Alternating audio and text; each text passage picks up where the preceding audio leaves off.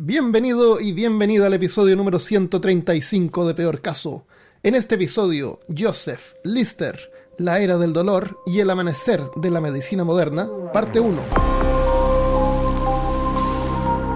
Hablándote desde los lugares más antisépticos de Texas, soy Armando Loyola, tu anfitrión del único podcast que entretiene, educa y perturba al mismo tiempo. Junto a mí esta semana está Christopher Kovacevic.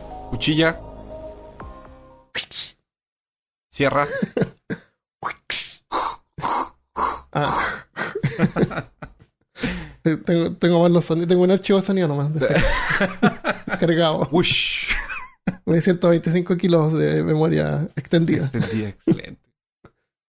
Eh, bueno, este episodio está dedicado a todas las personas que trabajan en el área de la salud, especialmente en estos tiempos de pandemia que estamos viviendo. Eh, que me imagino que deben estar medio agotados ya, saturados. Y para todas las personas que están teniendo que trabajar igual y exponiéndose. Y, y trabajando en, en unidad de cuidado intensivo cuando su carrera era una cosa nada que ver, Claro, de como cuidando niños, no sé, exacto. de pediatría, los tiran a, a la a cuidado intensivo, a También. urgencia. Exacto.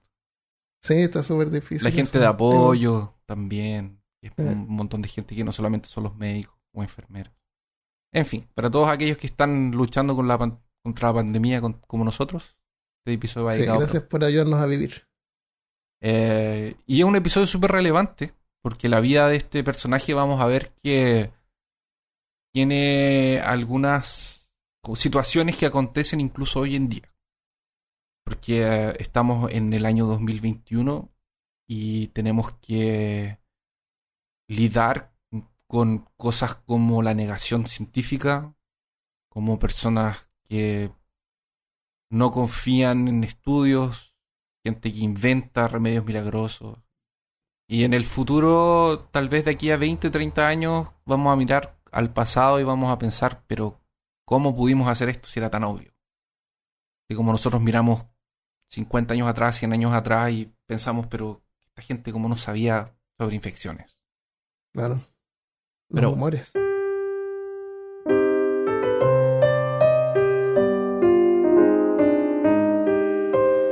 En la década de 1840, la cirugía era un trabajo inmundo, repleto de peligros ocultos y oscuros. Por esta razón, muchos cirujanos rechazaban la mayoría de los tratamientos, restringiéndose solamente a heridas externas y tratamientos de piel. Ah, como para, para evitar de que la gente se muriera, así como que no, no me quiero meter ahí. No me voy a meter aquí porque Es 95% de probabilidades. sobrevivir a la operación es una cosa y otra cosa es sobrevivir al postoperatorio. Ah, claro. Y estamos hablando de sobrevivir a la operación, de sobrevivir a la operación. Sin Sí. anestesia. de Sin anestesia. Exactamente. La cirugía siempre era el último recurso, utilizado solamente en casos de vida o de muerte. Claro, como que te vas a morir igual. Si te vas a morir igual, Tratemos esto, última cosa. exactamente. Esto es como la última, lo último, lo último, lo último. Ya. Por esta razón es que procedimientos que requerían de cirugía ah, eran altamente requeridos y observados tanto por estudiantes, profesionales y curiosos en las salas de operación, que a diferencia de lo que conocemos hoy en día, que son aisladas y completamente limpias, que no se permiten visitas ni observadores, las plateas se llenaban de gente que observaban a los cirujanos como si fuesen gladiadores en un coliseo. Los procedimientos más invasivos eran raros, y por esta razón llamaban la atención de los espectadores que llenaban los anfiteatros de cirugía.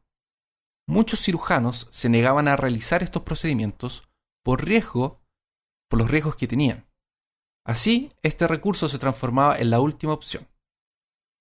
Las medidas de cuidado y de higiene que conocemos hoy eran casi caprichos y cosas totalmente fuera de la consideración de la mayor parte de los cirujanos.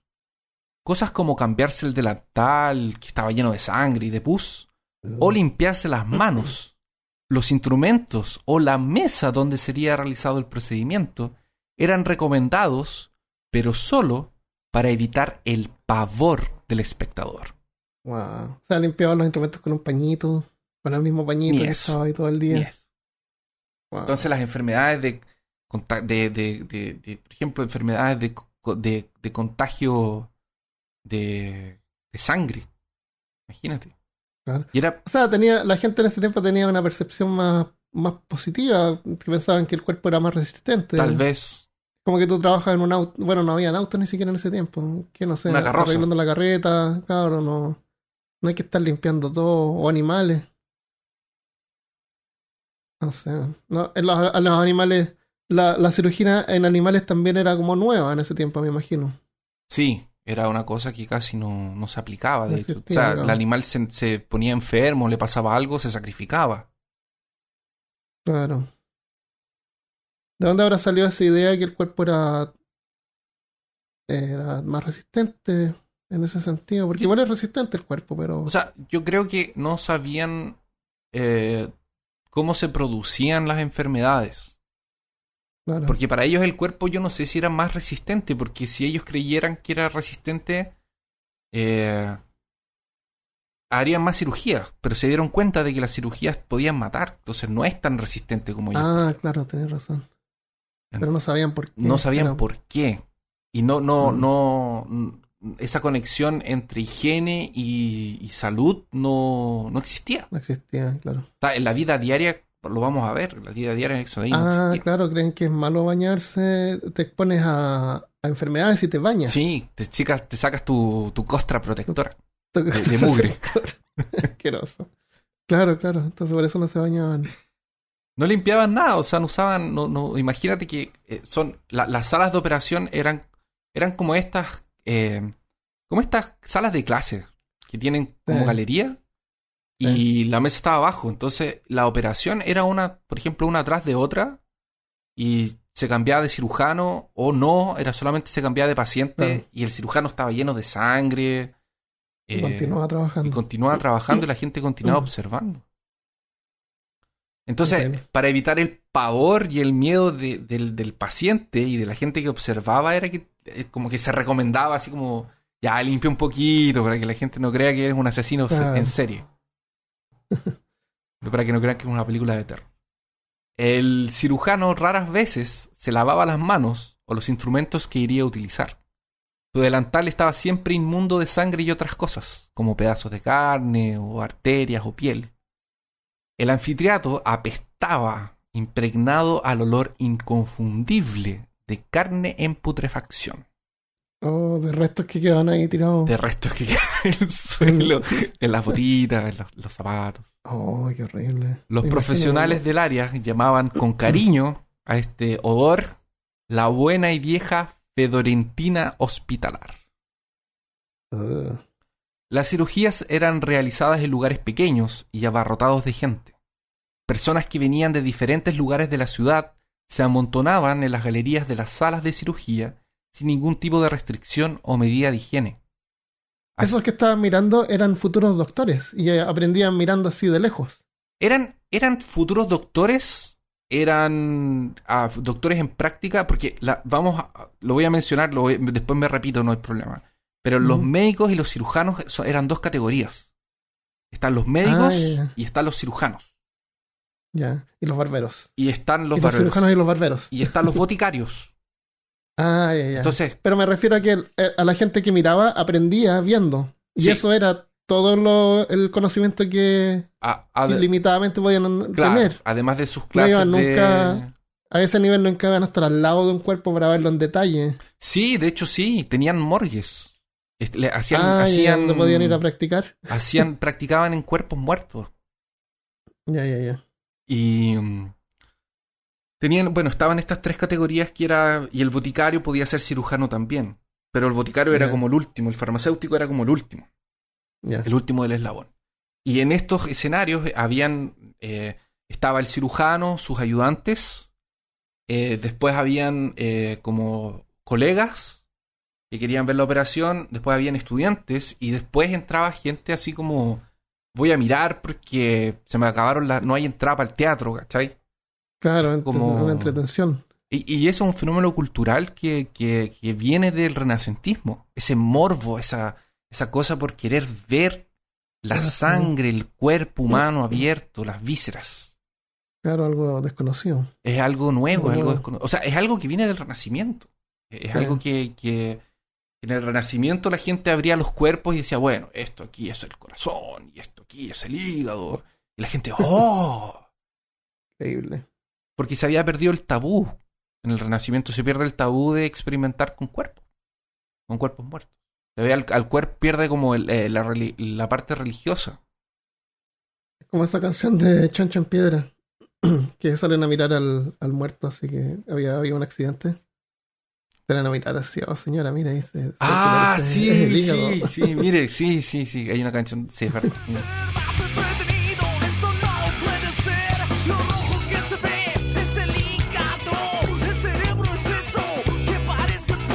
Puro. Chancho Piedra es un grupo chileno como de funk rock y esa canción Sí, es de los discos antiguos, como el primero, el segundo. Sí. Así como venía de la calle, la gente entraba con cualquier cosa que lo acompañara, como en sus zapatos, en su ropa, ellos mismos. Eh, si venían del trabajo, entraban así como venían. La cantidad de gente era tal que muchas veces tendrían que pedirle a algunos que salieran, pues no había espacio ni siquiera para que el cirujano se pudiera mover con libertad e incluso operar. Así, el ambiente quedaba abafado, llegando a niveles de ser insoportable de caluroso, casi infernal, incluso en los días fríos de invierno. El público era tan variado que no todos eran profesionales de la salud o estudiantes de medicina. Tradicionalmente, las dos primeras filas de la platea se reservaban para asistentes hospitalares, que eran los que acompañaban a los cirujanos para sus rutinas. Eran los encargados de traer y llevar todo lo necesario para realizar los curativos que serían necesarios. Luego, los alumnos se empujaban uno atrás de los otros tratando de encontrar el mejor lugar. Y claro, invitados de honra y público en general. Sí, estamos hablando de público en general, público público. Es como no tenía nada mejor que hacer, voy a ver una cirugía. Desde el tiempo del Renacimiento, las autopsias se habían transformado en espectáculos. Los cuerpos de los criminales eran estudiados casi como un castigo extra. Wow. Los estudiosos, anatomistas, abrían el vientre de los cadáveres a medio descomponer, de donde salía sangre, órganos y pus fétido. Muchas veces acompañados por las notas cadenciadas e incongruentes de una flauta. O sea, había música de fondo que acompañaba el ambiente y esta macabra exposición. O sea, era un show. La gente, había, tenía- habían hasta músicos tocando flautita atrás para mientras tanto se hacía la autopsia. ¿En serio? Sí. Entretenido. Em, las disecciones públicas eran presentaciones teatrales, una forma más de entretenimiento de la época victoriana. Una entretención mm, tanto o más popular que peleas de gallos o luchas de perros contra osos, porque la gente hacía perritos luchar contra osos. Mientras más hablamos de la época victoriana, más me dan ganas si viajamos en el tiempo, tenemos que llevar esas bolas como de hamsters. y no salir de nuestra burbuja. o nos morimos al tiro. Es verdad. Estas salas macabras no eran para todos. Un filósofo francés la describe, eh, su nombre era, eh, aquí voy a matar el francés del, del- del pobre, Jean-Jacques Rousseau. Y dijo así. Qué visión terrible es un anfiteatro de anatomía. Cadáveres fétidos, la carne lívida y purulenta, sangre, intestinos repulsivos, esqueletos medoños, vapores pestilentos. Créanme, no es un lugar al que yo vaya para buscar diversión. Parece descripción de, de- de una escena de, de- jugando rol en Call of Cthulhu. Eh. Eh, estamos en una época en el que el pus se entendía como parte natural del proceso curativo, no una señal de que algo estaba mal. Algo así como Ah. de sepsis o proceso Ah. de descomposición.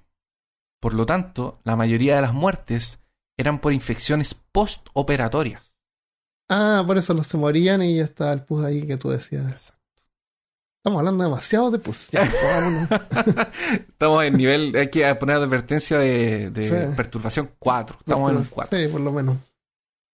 Eh. No, no escucharlo, por lo menos no comer mientras escuchas. sí, yo creo que sería bueno una advertencia de no comer. Voy a poner en, el, en la portada así un, un plato con un no. Oh, y- No comer, no beber. Pero hay, hay- hay más pus después, por si acaso. Ah, ya, ya. Qué bueno. Queda pus. Em, No comer mayonesa. no comer mayonesa, qué asco. Estos anfiteatros no eran nada más que portales para la muerte. Era más seguro operarse en tu propia casa que en un hospital. Y eso es verdad. La gente se moría menos si se operaba en la casa. Ah, claro. Ah, te, habían, te iban a operar a la casa. Sí, te podías operar en tu casa. Te podías operar. De hecho, en- vamos a contar. Bueno, Bueno, no- no habían tantos hospitales, entonces no era así como que ah, tengo un hospital a, a media hora de mi casa. Exacto. No habían autos. Entonces, el- habían hartos hospitales en, ese, en el tiempo en el que estamos. En la ciudad. Y, y- sí, y hospitales grandes. Y cirujanos también estaban en la ciudad. O sea, me parece que debe haber pocos cirujanos fuera. iban en carruajes a tu casa. Claro. O te llevaban en O carruaje. te llevan en, ¿no? un- en un. en- en- o te llevan en, una carreta. en una carreta. Pero, por ejemplo, Joseph Lister va a operar a su hermana en, en, en la mesa de, después de la cena. Como que cenaron y después la operó. En la misma mesa Ya, ya donde habían cenado. En la casa. Eh, um, A lo mejor quedaba un, unos restos de comida, todavía comía mientras Claro, papitas oh. fritas. Mientras opera. claro, ah, le da así. Se la comía y se le caían así los pedazos adentro de la, del cuerpo, de la cavidad, de la cavidad torácica. No, no habrían, no habrían, en este tiempo no habrían el tórax. Ah, hacían solamente cirugías menores, como, como amputaciones, alguna Ah, cosa en menor. el, en el, algunas cosas como la vejiga, eh, algunas cosas en el ojo, pero nada, el, el, el tronco, el abdomen era territorio prohibido, Más difícil de entender. porque abrir eso significaba la muerte de la persona, no, no, Ah, no había vuelta atrás. No porque no pudieran cerrarla, pero no hay Claro. anestesia, no hay coagulante, Ah, claro. no hay nada. Entonces, no hay. Lo que sí hacían harto era cerrar heridas.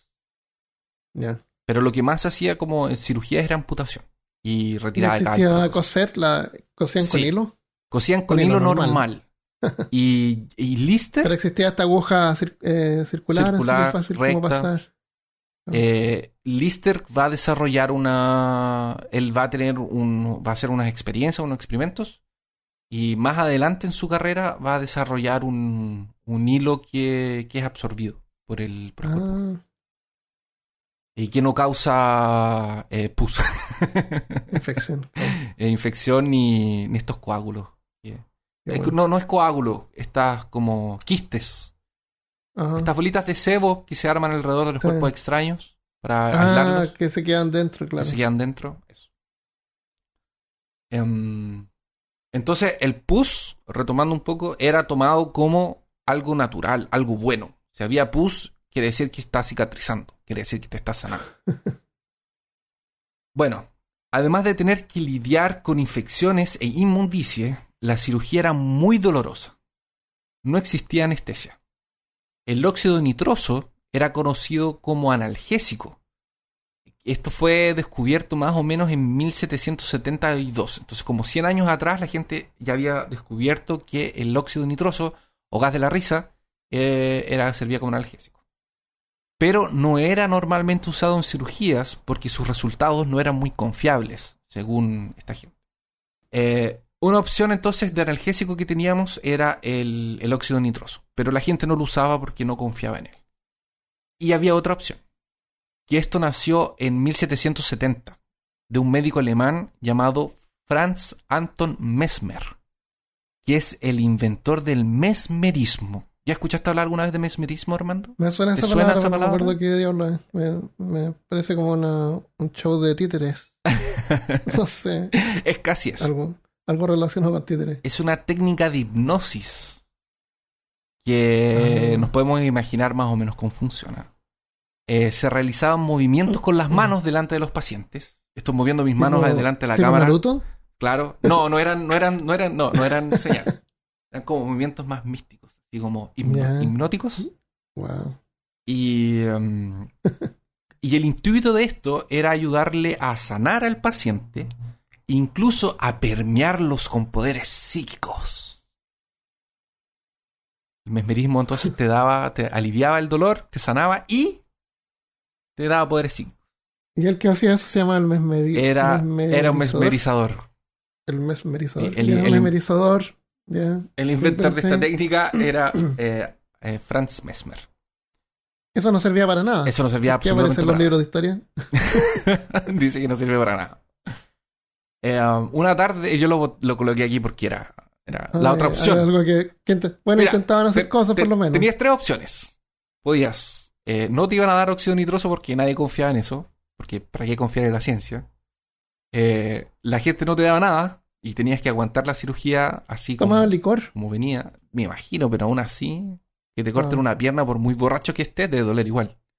Mm. Y, eh, y el tercero, y lo tercero era el mesmerismo. Entonces yo como Claro. que, que me mesmericen mejor que nada. Que venga un tipo a hacerte un show Sí, con las manos. mesmerismo, mejor. Por último, en una de esas me convenzo de que no me va a doler. Claro.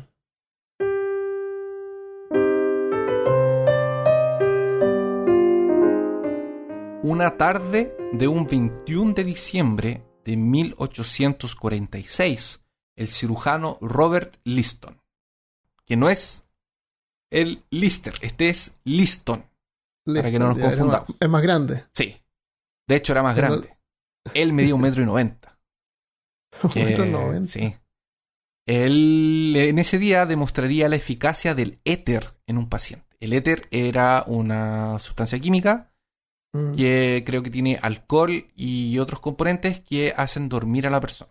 Ah, sin dormir y... ¿Y se quedan dormidos a pesar del dolor? Y se quedan dormidos ¿No a pesar del dolor. Exactamente. Ah, excelentes. Supuestamente era un truco yankee, estamos en Gran Bretaña, que dejaba al paciente medio tonto. Pero la gente en Gran Bretaña no le tenía mucha fe.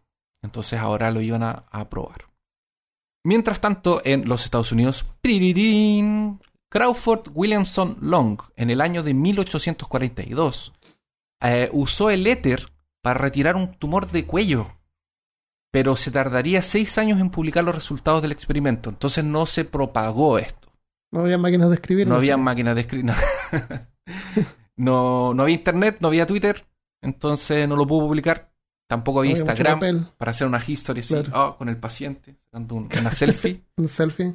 Eh, así que se tardó seis años en publicar los resultados de este experimento, lo cual es una pena, porque se demoraron seis años en llegar a, a Gran Bretaña.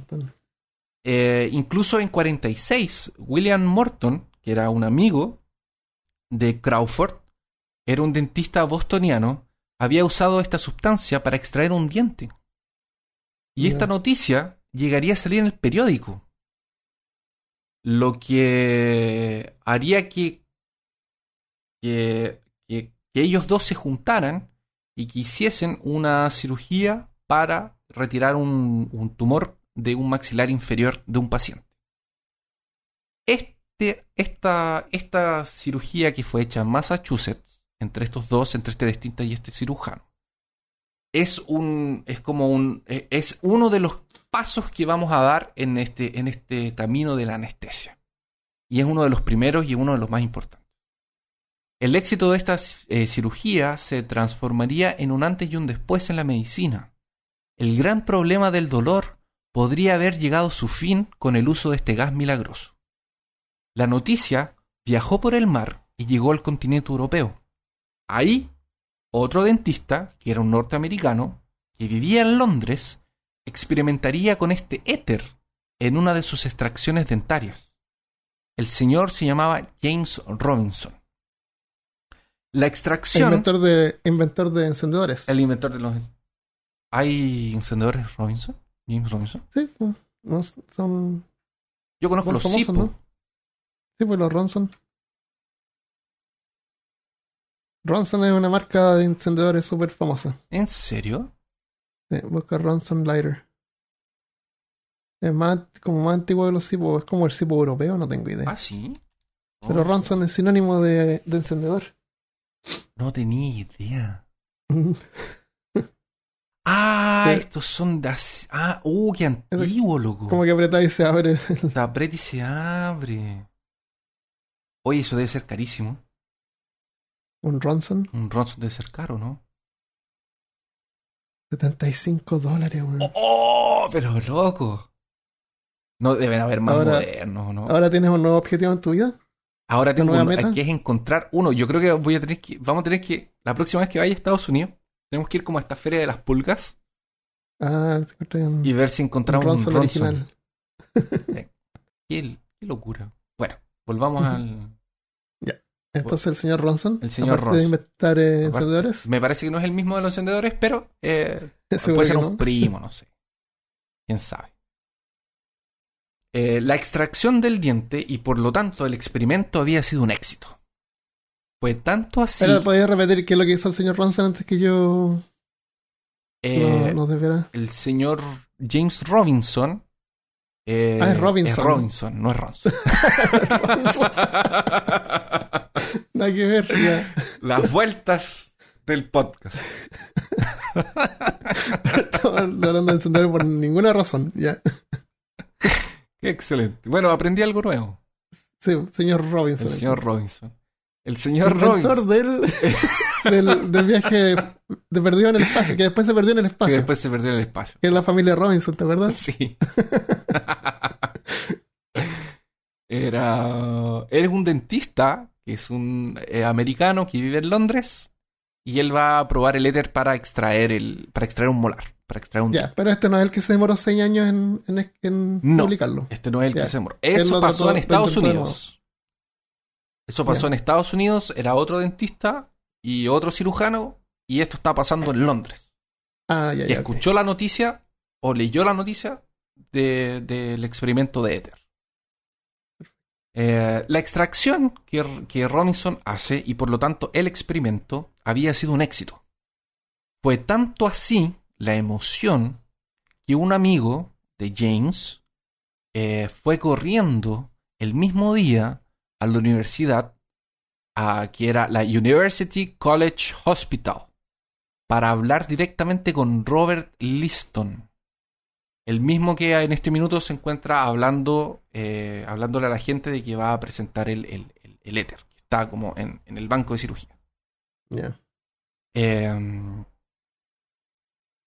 y se dispone a probarlo, eh, se dispuso a probar este éter en una cirugía que ocurriría en un par de días.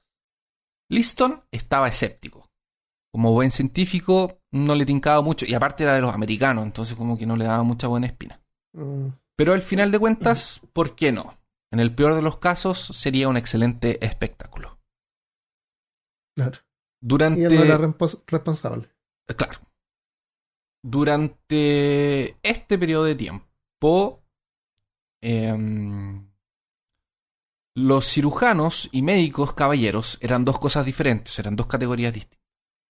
Estos últimos dominaban el ambiente londrino y, claro, eran los encargados de resguardar la tradición y miraban con cara de asco cualquier cambio o innovación eh, científica que atacase o contradijera su libertad su libresca experiencia. O sea, son médicos de papel, son médicos de libros. No son como los cirujanos que son médicos de... No son médicos, son cirujanos que son los que operan. Estos médicos, eh, muchos de ellos ni siquiera veían pacientes, sino que diagnosticaban y daban tratamiento solo a través de cartas. Tú le escribías así como, doctor, me duele la cabeza, bueno, tome agua. O no sé, vaya al médico. Y te respondían las cartas. Los cirujanos, por otro lado, ponían las manos en la masa o en la carne. Estos tenían entrenamiento práctico que dependía de su habilidad y de quién les enseñaba. Su desempeño dependía mucho de quién había sido su maestro. Y muchos de estos ni siquiera cruzaban la, univers- eh, ni siquiera cruzaban la universidad. Habían incluso algunos que eran analfabetos. O sea, el cirujano aprendía en la práctica. No aprendía de Ah, podían operar, pero no sabían leer. pero no sabían leer. Pero sabían hacerlo. En ese tiempo al menos era así. Porque el cirujano incluso era un empleo como de tercera categoría. Pagaban súper ah, mal. no, sí, se ganaba No se, muy- se ganaban, exactamente. Porque no eran médicos. El cirujano Claro. no era médico. Ahora esto claramente fue cambiando con el tiempo. Eso es indudable. Y de hecho empezaron a haber reformas a partir de este minuto de la historia de la medicina. Bien. Eh, aclarado esto, volvemos a Liston. El médico que estaba en el anfiteatro a punto de probar el éter. Liston tenía 1,90, eh, que es más o menos 20 centímetros más alto que la, que la media de los británicos. Era un hombre con una reputación construida por su velocidad y fuerza. Eh, época en la que, les recuerdo, no existía anestesia. Entonces, estas dos habilidades eran todo lo que un paci- paciente quería en un cirujano. Ah, Claro, que fuera Tenía por lo menos rápido. y fuerte. Tenía que ser fuerte porque vas a apuntar una, una pierna de una persona que está viva. Ah, tienes que- Claro, claro. Tienes que tener fuerza para. O sea, tienes tus asistentes que o lo amarran a la mesa o lo mantienen sujetado. Pero tienes que tener fuerza para, para, para poder cortar. Cortar un hueso rápido, sí. Ah, tienes razón. Parece que habíamos mencionado eso antes, que era una ventaja ser rápido. Sí, eh, me parece que. No, me parece que no, pero, pero sí, sí lo hicimos. No, no hay problema. Pero tiene sentido. Eh, mirar una operación de Lister requería de toda tu atención. No podías ni siquiera pestañear. Porque en eso podías perder algún movimiento rápido de su bisturí. De lo rápido que era. Casi como un personaje de anime que tiene los... chuc, chuc. El bisturí se movía y brillaba, seguido por el sonido de su sierra. Decían que su brazo izquierdo era tan fuerte que no necesitaba de torniquete mientras blandía el cuchillo con su mano derecha. Agarraba con la mano. Exacto. Listón podía amputar una pierna en 30 segundos. 30 segundos. 30 segundos. Y era común que para ganar tiempo se pusiera el cuchillo ensangrentado en la boca. Igual que los piratas, pero con sangre de la persona. Uh, Cuando necesitaba usar sus dos manos, era su técnica. claro. Lo, su- lo sujetaba. Su velocidad era tal que se dice que una vez le cortó un testículo a un paciente mientras le amputaba la pierna. O sea, se fue de.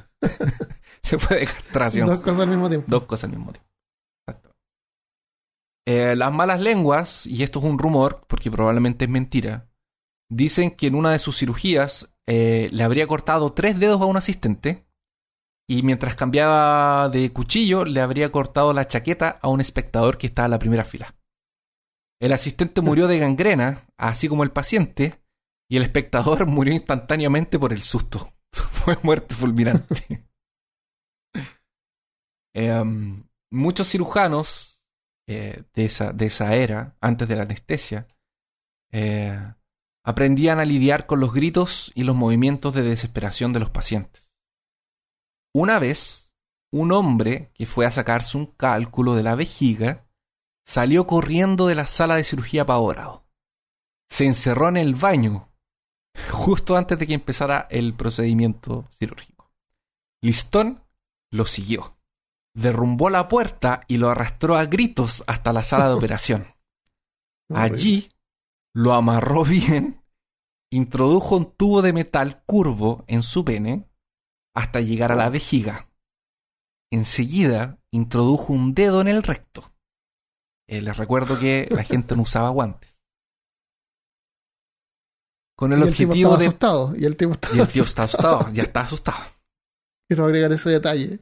Eh, Para exactamente. Que bueno. podría variar las condiciones, variar las del, condiciones. del área de que estamos. eh, del, del que estamos palpando. Y es un tipo de un metro noventa.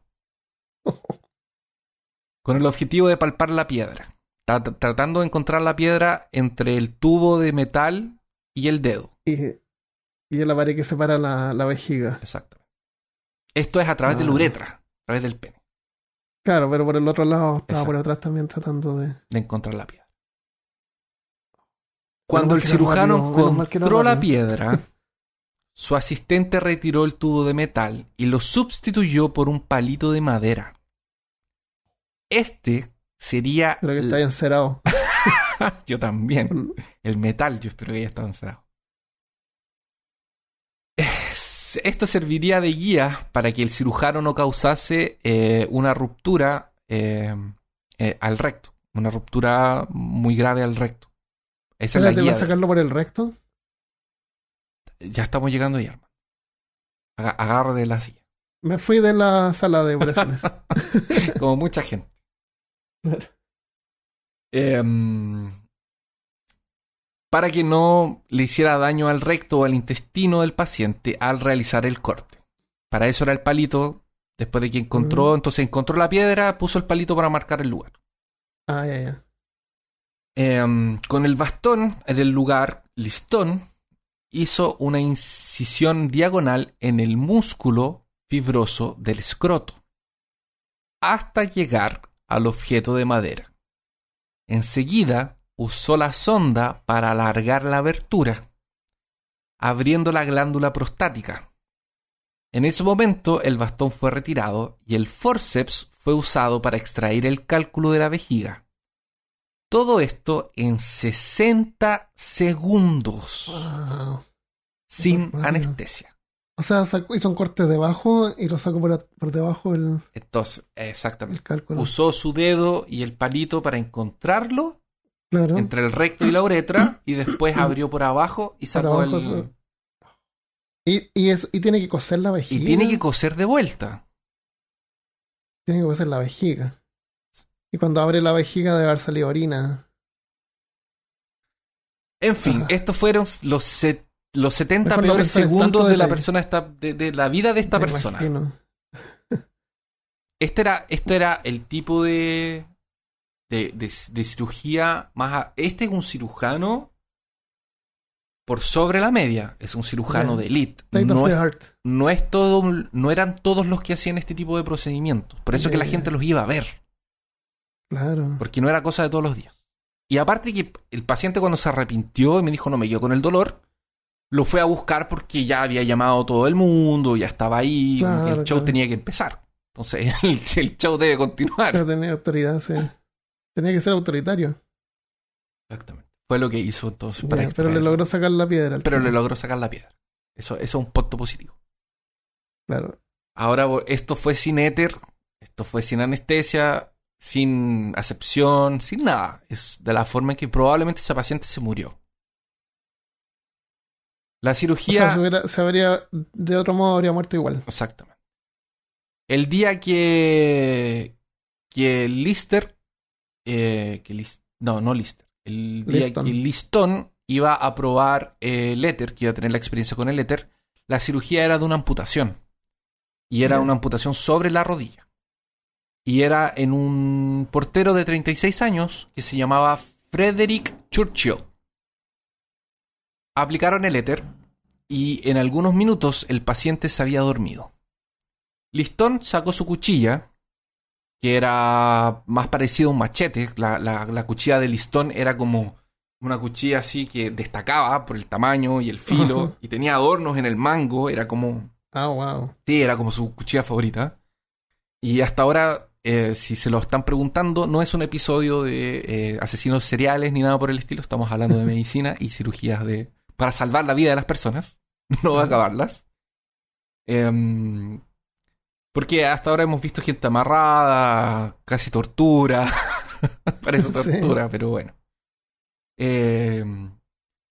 Sacó su cuchilla favorita que tenía sus insignias y sus adornos en el mango de madera y eh, bueno, si vamos a operar al menos que sea con estilo. En ese tiempo la gente no usaba bisturís de metal enteros, nada, eran cuchillas, eh, las mandaban a afilar, eran instrumentos hechos personalmente o comprados en, en tiendas de, de- de instrumentos de cirugía, que eran cosas nuevas también. Eh, había una tienda que ha- había abierto hace poco en Londres, por ejemplo, eh, y eh, recomendaban mangos de marfil, de madera, como para que, no se, para que no se te escapara de la mano con la sangre, los fluidos y esas cosas. Claro. Em, Me acuerdo el, el episodio ese, no sé si alguien lo ha visto, pero eh, ¿cómo se llama Sacha Baron Cohen? ¿Qué es ese, ese personaje? Estoy hablando del, del actor que hace Borat. ya, Hace el personaje que es un tipo de como hip hop, hip hopero. ya, sí, sí. me- la, la imagen una- la tengo en la cabeza. Y tiene como Y un pañuelo. una, hizo una serie de que va a, y habla con Trump, parece que es con Trump. Eh, inventa unos guantes para que cuando comas helado no se te chorree las manos. Ya. Entonces son unos guantes que acá en la muñeca tienen así como un cono. O sea, cuando comes helado, el helado cae al cono. Este Liston podría haber usado eso para que la sangre no le, no le corriera por los brazos. Puede ser. Sería una buena idea si usaran guantes. O sea, ya habría sido bueno que usaran guantes. El problema también es que, como tú dices, él tenía un cuchillo personalizado, porque las cosas eran caras en ese tiempo. Sí. Tú no podrías comprar estas cosas en forma desechable. Entonces, guantes tampoco es algo que tú podrías haber conseguido en forma desechable. Aparte que sabemos por otro episodio que el látex era algo raro en ese, en ese tiempo. Sí, sí. Entonces, ¿qué guantes iban a usar? Iban a ¿Guantes de cuero? guantes de cuero. Y no los pueden cambiar, los tendrían que hervir cada vez que los usan. Y se achicarían. Claro, es, es bien extraño, no, no hay tanta flexibilidad tampoco. No había mucho donde escoger. Exacto, entonces no, no los podemos culpar tanto. No, por- no, no, sí, no, nosotros no, en ningún momento los lo estamos culpando, pero eh, es, como... eh, También ese tipo de innovación es consecuencia de una preocupación. O sea, Exacto, es, es bien retroactivo. es súper retroactivo. ¿Cómo O sea, ¿Cómo pasó? por ejemplo, cambiar los instrumentos, los instrumentos metálicos van a llegar en el futuro enteros, porque va a ser, se van, a, dar cuenta del que... futuro. Exactamente. Salen los instrumentos. Y van a empezar a salir. Va a llegar. los instrumentos en Vortex. Va a entrar Arnold.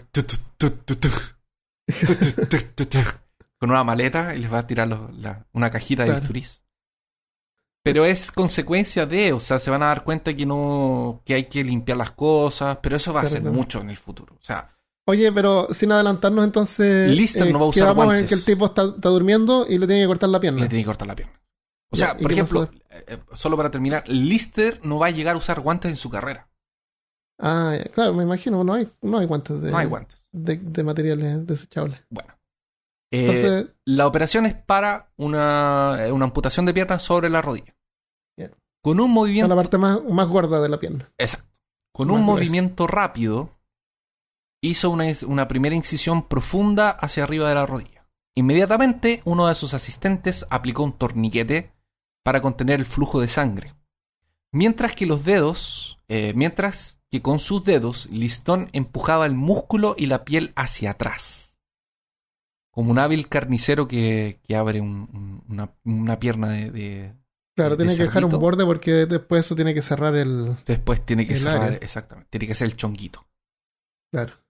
Em, como, Oh, imagínate el dolor, lo, el- lo Imagínate que el dolor. dolido eso. Pero, pero está con el éter. la se separe la piel. Pero está con, sí, pues este tipo está con el éter, pero todos los pacientes que estuvieron Anteriores sin están éter, sin éter. el dolor máximo. Pero Debe haber un nivel, un, un límite en el dolor que alguien puede sentir, ¿no? Yo creo que sí. O sea, ¿qué pasa? Después ya no hay más, no sé, ya llegaste al límite máximo y no, da lo mismo lo que te hagan. Sí, tú, me imagino que no baja, se queda ahí arriba. Pero no sube más. No o sea, sube ¿qué, más. ¿qué más te va a doler? O sea, te arde, te arde mucho.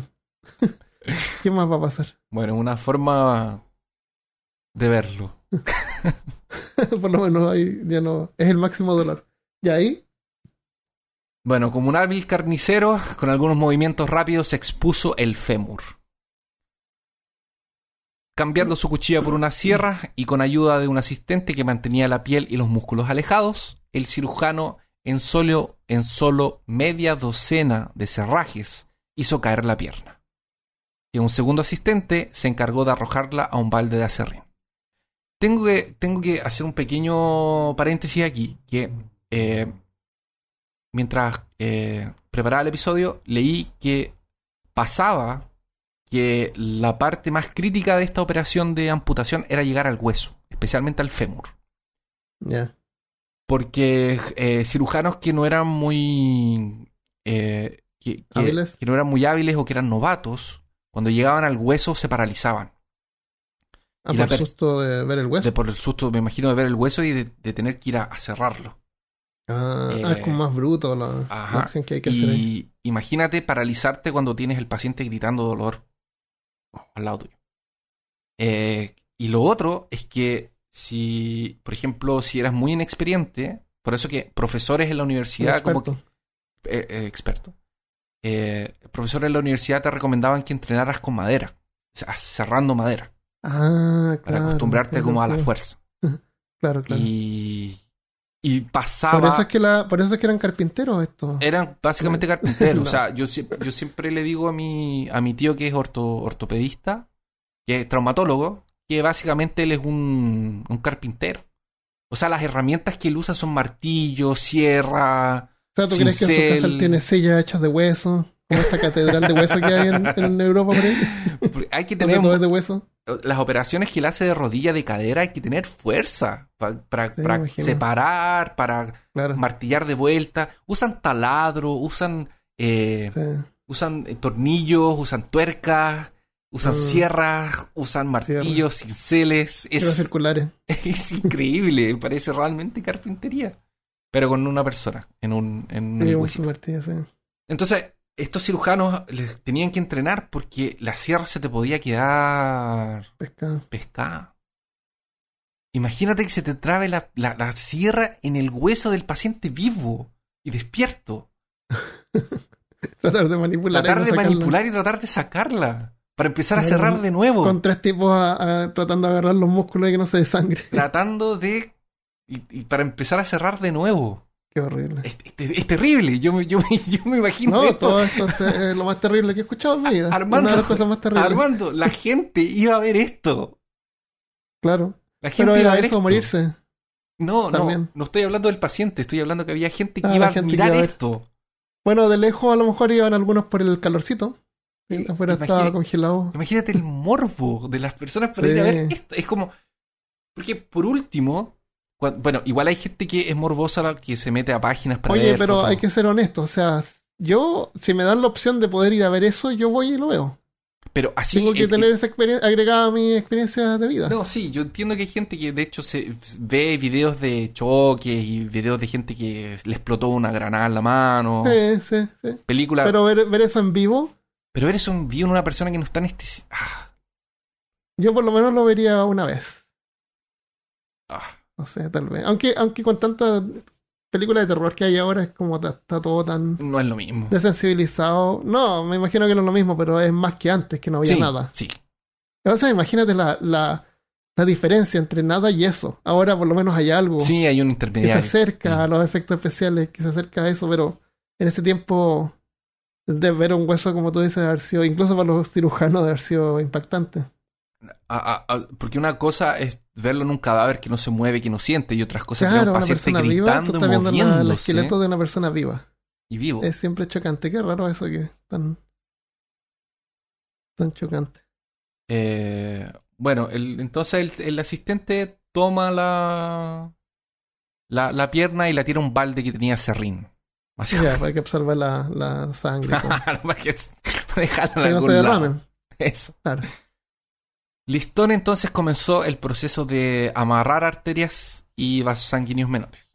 Porque lo que hacían eran amarrarlas con nuditos y. o con. con- Ay, y cuando corta el hueso también tiene que ser lo más cercano a los músculos.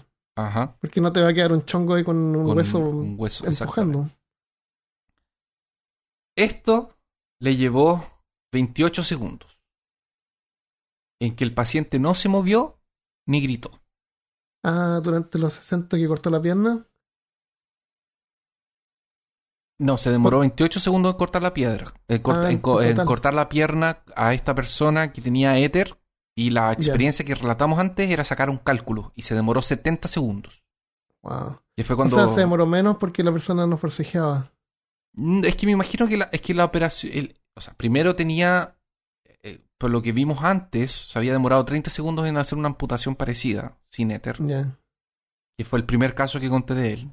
Em, y esta de aquí, el tipo... Ah, no, yo había contado que él se demoraba 30 segundos en amputar una pierna.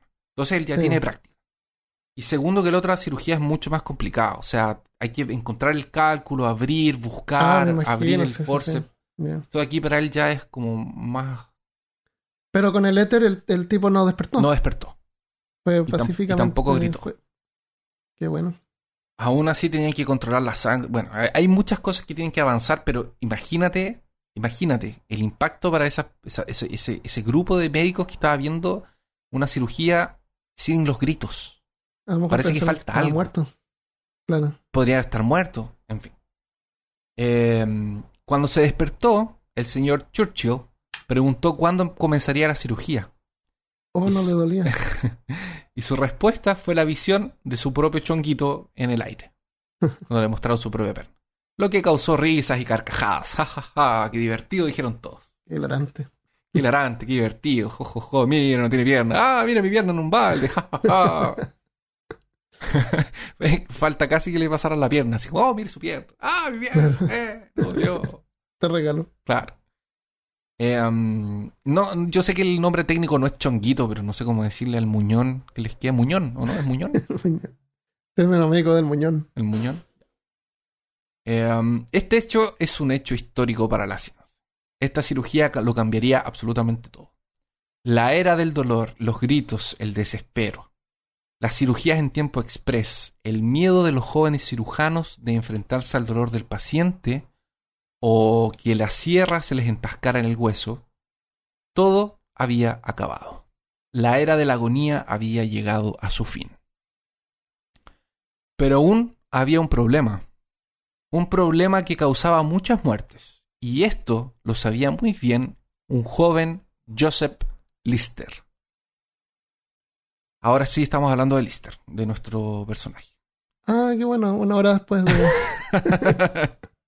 y eso sería por el episodio número uno de Joseph Liston. ¿Por qué no le llamamos a este episodio Joseph, eh, Robert Liston? Robert vez? puede ser. Y ya. Y ya. Y después hablamos de Joseph Liston. Este- esto, fue, esto fue súper influyente en la vida de, de, de Lister. Ah, claro. Él era, No es con- importante. él era consciente que las infecciones eran el gran problema de, de la cirugía en ese tiempo. Y que incluso le impedían llegar a lugares como el abdomen y el pecho. Sobrevivir a la cirugía era una cosa, no sentir dolor en la cirugía era una cosa. Era un gran avance, pero era una. Recuperarse era otra totalmente diferente. Con la entrada de los anestésicos, más cirujanos se atrevían a usar el bisturí. Obvio. Lo que aumentó el uso de las salas de cirugía. Lo que Ah. aumentó la incidencia de infecciones y choques postoperatorios. Los anfiteatros quedaron inmundos con el aumento de la cirugía. Aún sin la comprensión de las causas de la infección, los pacientes eran operados en el mismo lugar muchas veces usando los mismos instrumentos. Sin Sí, lavar. imagínate que el tipo nada. se demoraba un, un minuto en hacer una cirugía, dos minutos, cinco minutos en coser y todo. Pero la gente que estaba ahí, me imagino que estaba ahí para pasar un rato más largo de 10 minutos. O sea, pasaba ese paciente, después venía otro y seguía operando. Exactamente. Tenía una hora de operaciones, me imagino. Y después cambiaba de médico que venía con otro paciente. Claro. Entonces no hay tiempo tampoco para limpiar. Tampoco les preocupaba. Para limpiar, claro. Pero Sí, si tú quisieras limpiar bien, tampoco no, no serviría. Pero ese es el tema, que era lo que conversábamos, es reacción A. Si te preocupa limpiar, Claro. te haces el tiempo. ah, claro. Si te claro. preocupa limpiar, haces dos anfiteatros. Entonces, mientras operas en un lado, limpian. Está el otro. limpiando el otro. Si te preocupa Puede ser un limpiar, anfiteatro rotativo tipo Disney World. exactamente. Por ejemplo, si te preocupa la Como el, el, limpieza, el- el carrusel del progreso. Sí. La gente se para así, viene una operación, después gira otra operación, gira mientras está limpiando la, la por atrás. mientras va limpiando. O sea, si te preocupa eso, te lavas las manos entre una cirugía y otra. Pero habían cosas que no se entendían en ese minuto. Que no, Claro, claro. Em, ¿Dónde quedé? Ah, sí. Eh, aun sin la comprensión de las causas de la infección, los pacientes eran operados en el mismo lugar muchas veces usando incluso los mismos instrumentos. Sin lavar ni siquiera las manos, obviamente. ¿Para, ¿Para qué perder el tiempo con eso? Se preguntaba la mayoría. Anfiteatros llenos disminuían todas las mínimas precauciones sanitarias. Entonces tampoco ayudaba. Este grandioso día del 21 de diciembre, que era celebrado el uso del éter, finalmente. En ese día comenzaría otra gran revolución, una gigante, que vendría de la mente del joven Joseph Lister, que decidía en ese minuto dedicar su vida a elucidar las causas y la naturaleza de las infecciones postoperatorias y encontrar una solución para ellas.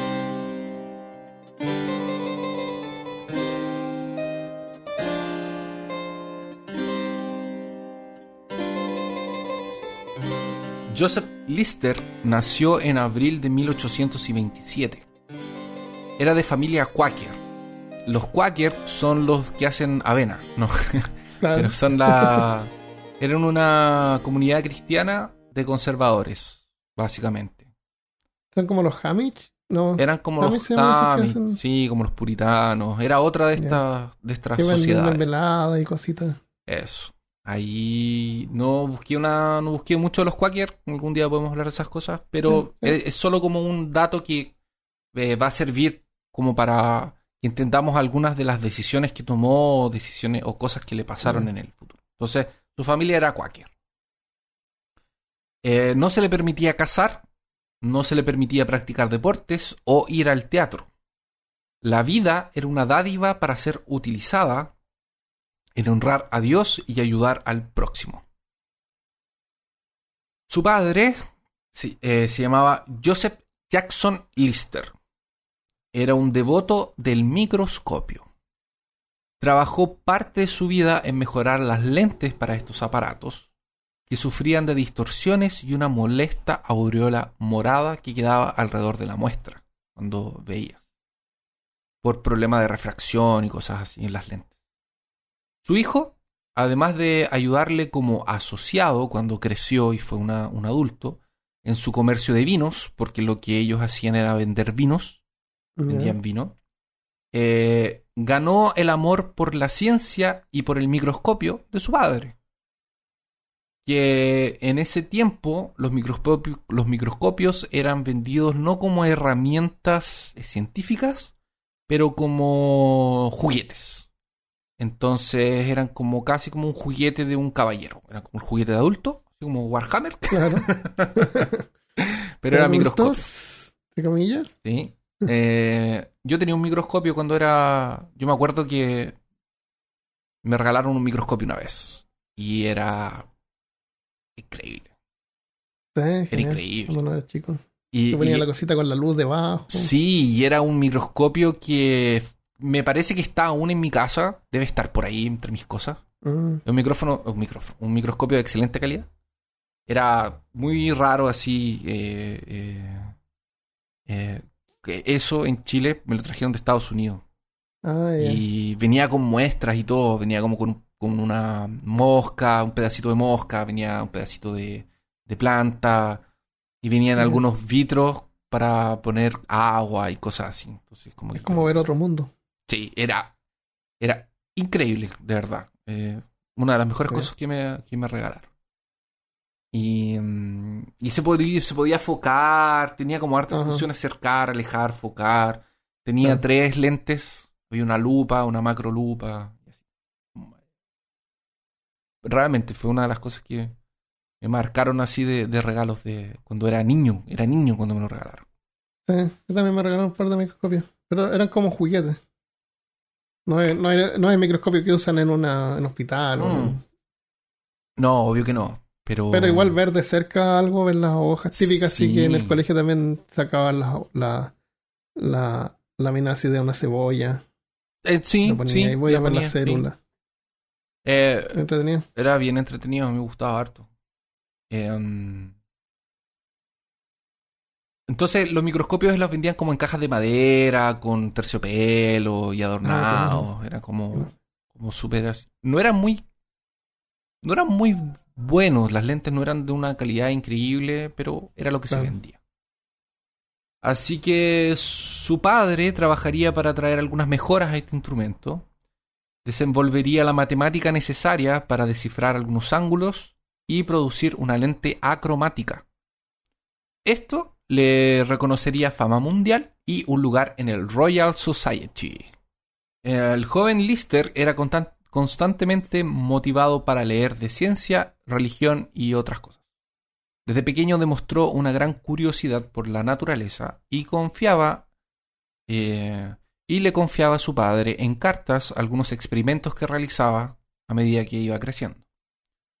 Cuando su padre estaba en negocios y era niño le escribía, o cuando estaba en la universidad le escribía y en la adultez también le escribía. Esta relación con su padre será algo muy importante a través de toda su vida. Él será su confidente, amigo y consejero. Constantemente le escribía contándole sus avances en sus estudios e incluso sobre amor. Como era una familia religiosa, causó un gran impacto cuando a sus 14 años Joseph les comunicó que quería dedicarse a la cirugía y al estudio de la anatomía. Recordemos que cirujanos y médicos no eran lo mismo en ese tiempo, pero Joseph podría crear una carrera de medicina, lo que sería algo bueno. El trabajo del cirujano era brazal y muy mal pago, pero tenía el soporte de su padre, entonces podría hacer una carrera como médico y después ir a, a la cirugía. A los 17 años comenzó sus estudios en la, universi- en la University College de Londres. Esta ciudad creció muy rápido en poco tiempo. Londres. Eh, lo que causó muchas, lo que causó que muchas personas vivieran en extrema pobreza, en condiciones deshumanas. Muchas de estas ni siquiera tenían acceso a ventanas, obligadas a vivir en sótanos. Los ratones roían dedos y rostros de bebés desnutridos constantemente. Wow. Muchos morían en estos ambientes fétidos, O sea, oscuros. hasta las ratas no tenían comida. Exacto, se tenían que comer a las guaguas. Muchos morían en estos ambientes fétidos, oscuros y tomados por la humedad.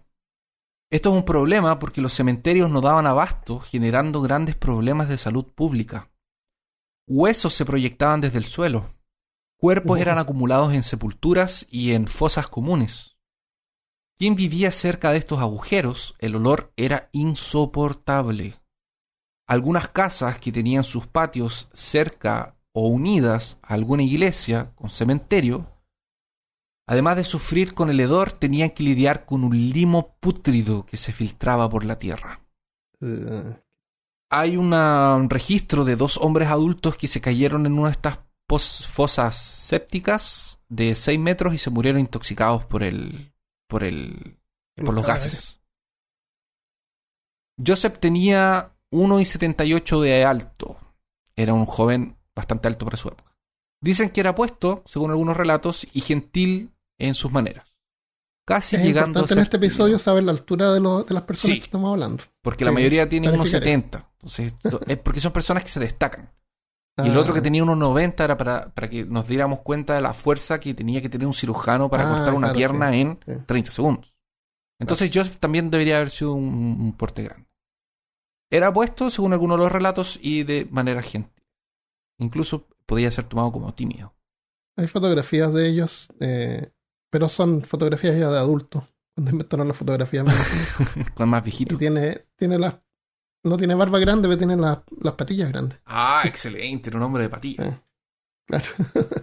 no, nombre de bigotes. No, no, este hombre no. Es que en ese tiempo se usaban las patillas. Eh, Se estilaba Claro. las patillas. Las patillas son esta barba que crece a los lados, por si acaso, para la gente que no. Para los extraterrestres Para que los- están escuchando. Exactamente. Porque patillas puede ser algo chileno. Ah, a lo mejor. Claro. Es, que es como esta barba que cuando la gente se dejaba solo crecer a los lados y queda como una aureola. O sea, nosotros No. hablamos y no estamos seguros si alguna cosa que decimos eh, es un chilenismo o una palabra en español Exacto. normal. Exacto. Así tal, tal es nuestra inseguridad. Así mismo. Pero Eh. confiamos en que nos entienden o O que nos pregunten. Nos van a poner en los También. comentarios. ¿Qué es Claro. patilla? Claro. Eh, vive el mundo en sus propios pensamientos, decían otros. Modesto, sin autoritarismo, despretencioso. Estas características, además de ser una persona sobria, eh, y utilizaba pronombres anticuados incluso para la época, como vos, tu señoría. Eh, usaba también ropas obscuras y muy sobrias, y que también terminaban llamando la atención. Estas características le servirían en el futuro cuando su carrera lo llevara a tener puestos de profesor y encargado de enfermerías y hospitales. En ese tiempo, los estudiantes de medicina eran figuras extravagantes. Muchos formaban grupos y se dedicaban, además de sus estudios, a la vida nocturna, el teatro y cigarrillos y habanos. Esta costumbre, además de ser cara, era necesaria para esconder el aroma pútrido que sus ropas sufrían al ser impregnadas en sus clases prácticas. Usaban instrumentos como forceps, cuchillas, pinzas, sierras, sondas, ganchos, agujas, hilos y lancetas. Todo por 9,90. Llame ya, llame ya. operaciones en 30 segundos o, men, o es gratis. O es gratis. Pero Robert Lister tenía un arma especial. Un arma que lo diferenciaba de todos sus colegas. Algo que le traería destaque y también problemas en el futuro. Una cosa casi excéntrica en este mundo moderno. Él tenía su propio microscopio, que gracias a su padre era de una calidad superior a la que cualquiera en su universidad eh, poseyera. Y sus Mm. habilidades en el poder de la microscopía habían sido eh, inculcadas desde pequeños y era extraordinaria. Es ciencia. en Es genial, imagínate un niño que su- tu papá hace microscopios. Sí, Como tu papá fabrica robots. eh, casi eso. Como el mejor papá. Lo que pasa es que los Quaker, lo que estaba leyendo, como tenían prohibidos como buscar la futilidad, uno de sus escapes para entretenerse era la ciencia. Ah, Entonces sentido. por eso terminaban dedicándose a hacer cosas de una calidad así como muy buena. Por eso que había, había, por ejemplo, el papá de él. Bueno, no me extraña que él sea un médico destacado siendo que viene de un- una persona con una cabeza científica Ah, como claro. la de su papá. Entonces, me parece lógico que él es como... Generalmente estas personas que son destacadas en algún área tienen el apoyo de los familiares o vienen Sí, de una familia... Sí, Estuve no. viendo Sheldon, Young Sheldon, Ajá. que es Sheldon Cooper cuando era chico. Una serie de televisión, una, una comedia, sitcom. Sí. Y eso pues es súper fantástico porque él es súper inteligente, pero los padres son comunes y corrientes, no, no. Incluso la mamá así como que lo tira hacia abajo, porque es como súper Ah, religiosa. sí, sí. Y eso es imposible. Toda la gente que es inteligente y hace cosas es porque los padres también los apoyan. Y, O hay algún familiar, y un los, y los suben y los elevan. Sí. Y también tienen ese mismo, esas mismas características. Son, son inteligentes, les gusta la ciencia, qué sé yo. Sí. Pero John Sheldon es totalmente realista en ese sentido. En ese sentido sí es difícil. hay una parte en la segunda temporada donde siempre tratan a los hermanos como de tontos porque él es inteligente y los otros son tontos, así no son, no son inteligentes como él. Pero en la segunda temporada demuestran que los hermanos cada uno tiene diferentes características. Por ejemplo, la hermana tiene inteligencia emocional y el hermano es súper bueno para la mecánica, Por ejemplo. sí. como una mente ingenieril en vez de científica, no sé. Entonces fue buena esa parte, pero no me gustó eso de que, como tú dices, cada uno de los artistas, eh, artistas o científicos, eh, músicos, sus padres fueron músicos, sus padres le enseñaron, sus padres están ahí apoyándolo en todo el camino. Y quiero aclarar que no es imposible surgir sin el apoyo de los padres, pero es mucho más difícil. Sí, especialmente los extraordinarios son porque Sí. de alguna forma tienes que tener acceso a eso desde pequeño. Entonces alguien que no tiene Exacto. interés. Entonces Claro. tal vez su padre no fue, bueno, su padre justamente había sido reconocido por su avance en, en la microscopía. O sea, Claro, Este- claro. este no digo que sujeto a lo mejor alguien lo puede aprender solo, pero es mucho más difícil. es mucho más difícil. Es mucho más no va a ser un virtuoso, ¿no? difícil. Ujú, Sí. Aparte que tus papás tienen que incentivarte y entenderte. O sea, Claro, si exacto. tu hijo es virtuoso en la música, va a necesitar espacio, apoyo, Claro, claro. tiempo. En la, en la serie de John Sheldon lo tratan como un raro. Eh, Es como lo eso, opuesto. Como lo opuesto. Claro. Sí. Exacto. Eh, um, a pesar de lo loco que nos pueda parecer, hoy en día eh, los profesores de Lister creían que el microscopio no era relevante en la cirugía. Se desconocía casi todo lo que era patología y qué podríamos realmente aportar al tratamiento de un paciente con un microscopio. O sea, no corta, Claro, no sutura, no cierra. de carne ¿para qué Ah, sirve? ¿Para qué sirve? ¿De qué me sirve? No, no era nada útil. Todo lo observable, lo que era importante, era posible detectar a simple vista. Entonces. ¿para qué vamos a perder el tiempo con microscopios? Mientras tanto, los franceses, en el otro lado de Europa, miraban todo en el microscopio. Después, en el futuro, él va a ser gran- un gran amigo de... mm, ¿De quién, te, ¿De quién te dije que era amigo? De De Louis Pasteur. de Luis Pasteur. Van a ser grandes, grandes amigos. Y se van a descubrir por, por, por una coincidencia. Eh, los franceses miraban todo. fueron, fueron a comprar pan. Claro, casi eso. miraban absolutamente todo en el microscopio. Habían ya analizado orina, capas, membranas en el cuerpo humano, llegando a nombrar 21 de ellas. Concluyeron que las enfermedades tenían acción dentro del cuerpo y que los tejidos eran distintos y podían comprometerse de forma diferente. Y todo esto gracias y lo digo entre comillas, a la Revolución Francesa, que dejó tantos muertos, tantos muertos, Mm, que, en- en- que un solo anatomista pudo disecar 600 cadáveres en un invierno, en un invierno entre 1801 y 1802. Un invierno, cuatro Esta meses, versión al paraíso para ese tipo. 600 muertos. O sea, Inviernos así no se descomponen rápido. no se están componen congelados nada, ahí. exactamente. O sea, ¿cuánto, cuánto puedes disecar en un día? Yo, Un, un mes tiene 30, mira, un mes tiene 30 yo creo días. que unos cinco. Ya, un mes tiene 30 días. No, no sé. Supongamos que él estuvo cuatro meses trabajando porque fueron Estaba cuatro meses. todo el día, todo el rato. Son 120 días. Wow. Wow. Es, es, es, es- es un montón. Son como 20 cada día, una cosa así. Bien. La Universidad de Medicina, eh, en la Universidad de Medicina era obligación pasar por las clases de disección, que eran con cadáveres no muy frescos, para tristeza de nuestro amigo reanimador, Robert Herbert.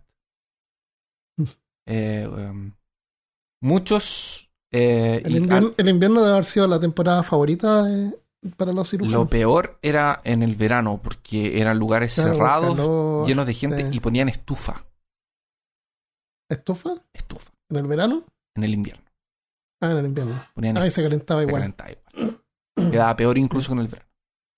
Lo- muchos alumnos que estudiaban medicina morían y llegaban a cortarse con un bisturí usado Imagino. de lo infectado que eran los lugares. De hecho, Claro. los profesores... Lo Y los que- bisturíes de, de- no estaban hechos de acero inoxidable, No. o sea, igual la sangre los oxidaba más Sí. encima. Y con eso cortaban a la gente. y con eso cortaban a los muertos. Entonces, si se cortaban ellos, Y a los vivos. a los vivos también. Espero que hayan sido distintos. No, no, te imaginas. Yo creo que no. Em, no tenían ningún tipo de equipo, usaban la misma ropa con la que se iban a- a- de vuelta a, sus a sus casas, no usaban guantes, no se limpiaban, no tenían delantales, nada. Muchas veces se contagiaban de los mismos enfermos que visitaban en las casas de enfermería o en hospitales. Que a todo Hay esto que no ser eran valiente para ser eh, nada médico en ese tiempo. Sí, súper valiente. Y comprometido. De hecho, la enfermería era un era una profesión que ni siquiera era como de la elite. Eh, e- era Tiene que realmente tener vocación para hacer eso. era eh, se, se le era instruido a los jefes de hospital que tenían que las enfermeras que estaban borrachas tenían que mandarlas a, a las casas para que veas el hay historias de enfermeras que iban a dormir al hospital para pasar la, la, la resaca Ya. así de ese era el perfil de la enfermera Wow. Em, bueno. Ah, los hospitales no- y las casas de enfermería no eran absolutamente nada limpios. Una vez un paciente llegó a tener hongos y larvas en las sábanas y no dijo absolutamente nada porque creyó que era así el protocolo. Hasta que alguien se dio cuenta y las cambió. Ahora, ¿quién le puso larvas? O sea, ¿quién le puso sábanas con larvas? No tengo idea. Los hospitales sufrían con fedor constante a orina y vómito. Muchas veces los médicos tenían que andar con pañuelos en la nariz para protegerse del hedor.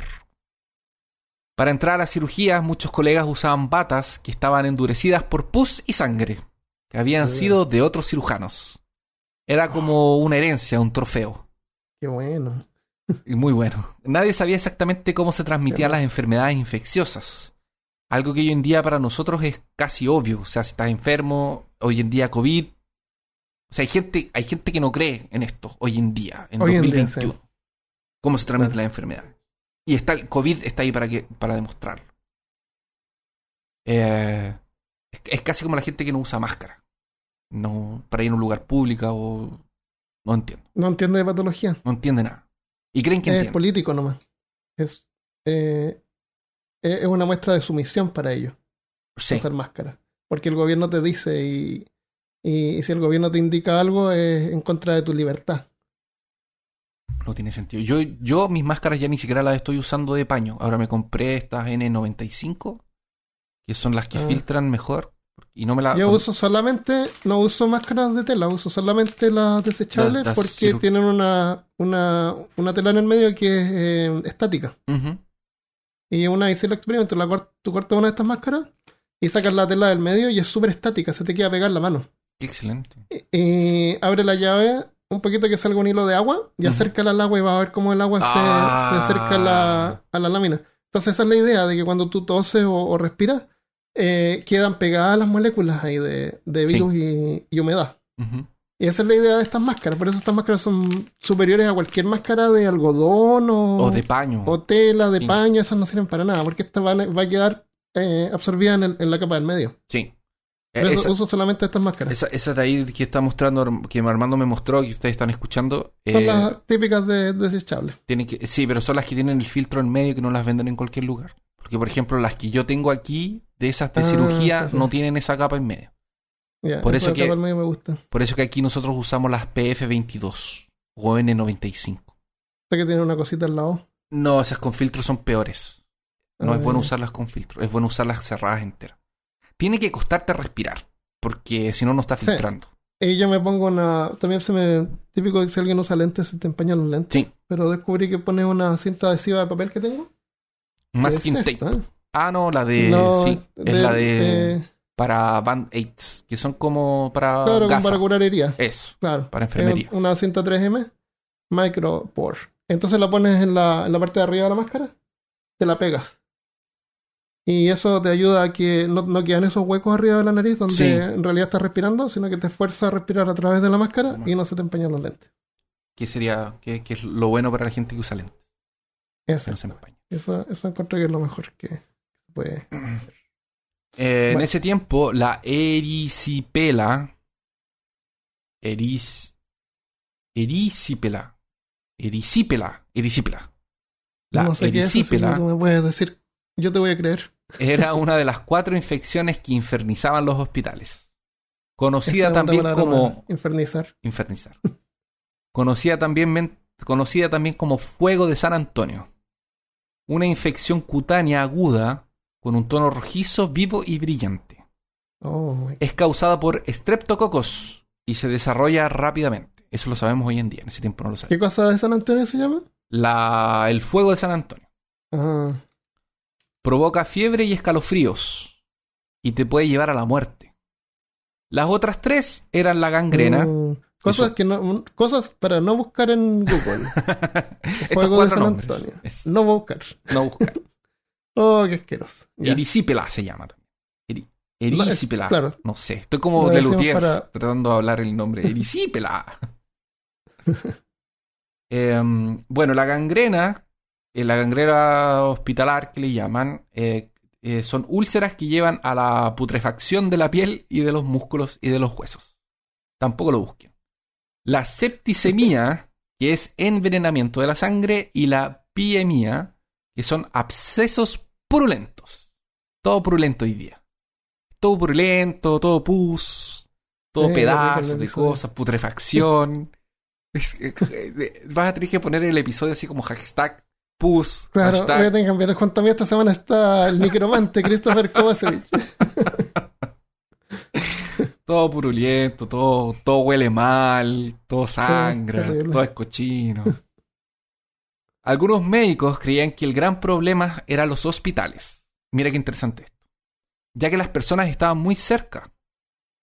Eh, Las personas están muy cerca una de las otras y estos eran cada vez más grandes. Entonces, en la modernidad, el mundo moderno empezó a, pasar, los hospitales empezaron a crecer porque la, po- la población crecía. Entonces hacía que habían más enfermos porque las condiciones de la ciudad eran peores. Entonces los hospitales se llenaban más. Mientras más gente hay en el hospital, más fácil es que se contaminen entre ellos.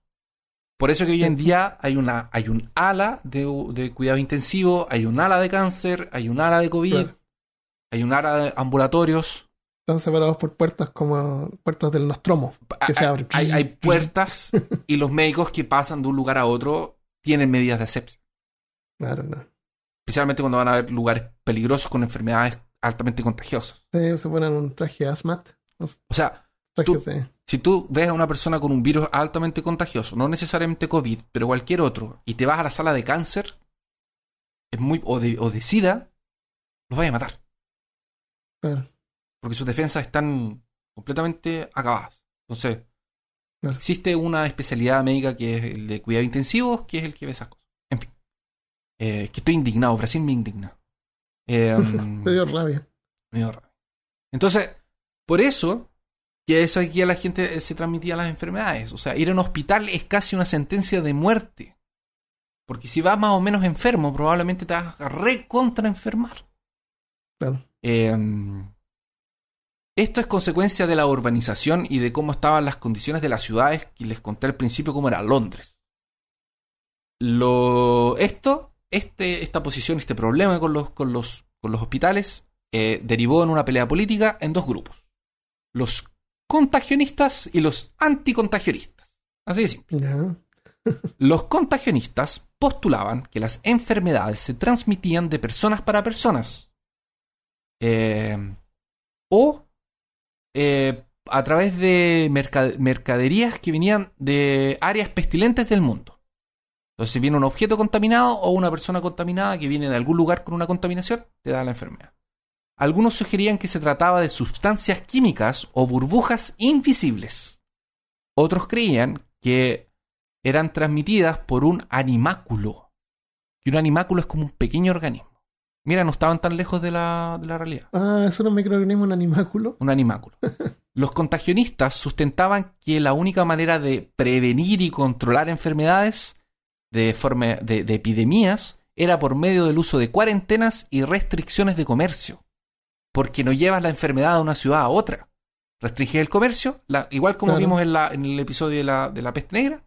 Restringes comercio, te evitas que vaya el comerciante de una ciudad a otra y deja a la gente en su casa. La enfermedad no se transmite y no se, no se esparce por todo el mundo. Claro. Em, el contagio- al contagionismo le parecía plausible que enfermedades como la viruela, que presentaban pústulas, podían, que podían ser vistas fácilmente, eh, también eran eh, propicias a contagiar para las otras personas, porque hay un, hay un, hay un, hay un síntoma, algo que aparece, algo físico. Eh, y así no entendían tan bien cómo otras enfermedades que no tenían cómo verse se transmitían, como por ejemplo la cólera o la fiebre amarilla. No sabían explicar cómo se contagiaban esas enfermedades. Por el otro lado tenemos a los anticontagionistas que creían que las enfermedades eran generadas de manera espontánea y que partían de la suciedad de la materia en descomposición. O sea, los dos grupos no están tan equivocados, Sí. porque de hecho son las dos cosas. Y creían en ese tiempo en la, en la eh, generación espontánea. Es Que la vida espontánea. salía así de, Sí. de la nada. Y, y esta es el tiempo que hacían lo- las cosas de las sangrías también. ¿Te acuerdas que lo hablamos en el episodio Ah, de. todavía, todavía creían en los medieval. humores y en esas cosas. Eh, eh, gran, habían partes que creían en sangrías, todavía Claro, se hacían, habían como esas cosas. Eh, ellos creían que entonces venían de la materia en descomposición. Es un en un proceso que se conocía como pitogénesis. Y después se transmitían por el aire por medio de vapores venenosos o por miasmas. Estas son teorías populares en la élite de la medicina y creían que su teoría se basaba en simplemente observación, era clara y simple observación, y bastaba mirar la inmundicie de la ciudad superpopulada para entenderlo. El médico Niel Arnott lo resume de la siguiente forma. La causa inmediata y principal de las enfermedades en áreas metropolitanas era el veneno de la impureza atmosférica, Ah, sí. decorrente del acumular en las casas y en, en su entorno los restos en descomposición de las sustancias usadas en la alimentación y de las impurezas expelidas por sus propios cuerpos. Es decir, las casas estaban llenas de basura y caca. Y eso enferma a la gente. O sea, ese- Claro. todo eso es eso, básicamente. Eso. Por eso que la defensa del flores y ponían perfumes. entonces, ellos, o sea, para que veas que las dos teorías se complementaban, porque efectivamente existe contagio, pero también existe transmisión y generación. Porque eh, lo que pasa es que ellos, lo- los dos grupos están, están en lo correcto, Eh, pero ellos Sí. creían que era una o la otra. Ah, No se daban cuenta de que son las dos cosas. Claro. Porque uno dice, se contagia de paciente a paciente. Sí, es verdad. Y el otro dice, Ajá. surgen enfermedades de la suciedad, de la basura, de la caca. Sí, también es verdad. No espontáneamente, pero sí. No espontáneamente, lo hace, pero- ocurre. pero ocurre. Para ellos era espontáneo porque no lo porque no usaba microscopio. Por eso que no era espontáneo. Claro, claro, exactamente. ¿Te das cuenta que en esa, en esa realidad entra Lister con su microscopio? Claro, va con su microscopio bajo la mano. Pues exactamente. maletín de cuero. Sí, y dice así como, a ver, usted, señor, déjeme ver luego mi microscopio, analizarlo. Su pierna pudrida, que era lo que va a empezar a hacer. Va a empezar a tomar muestras de putridez y empezar a analizarlo. Ah, En fin. A lo largo entonces de su carrera, eh, Lister detecta que los pacientes morían de gangrena, erispelia, septicemia y piemia. Frustrado, porque la mayoría lo asumía como algo inevitable, comenzó a colectar muestras y analizarlas en el super microscopio. ¡Viva la ciencia! Quería de alguna Mm. forma entender si el calor y la inflamación tenían algo que ver con todo esto. Su profesor de fisiología, William Sharpey, se tornaría un aliado en sus investigaciones microscópicas, entablando una gran amistad entre ellos dos. Este profesor lo envió a pasar lo que sería, en primera instancia, solamente un mes con su amigo James Syme, un cirujano muy reconocido en Escocia. Este viaje le cambiaría la vida a Lister para siempre, y no, no solo sería por solo un mes. Antisépticos, cirugías, instrumentos y matrimonio.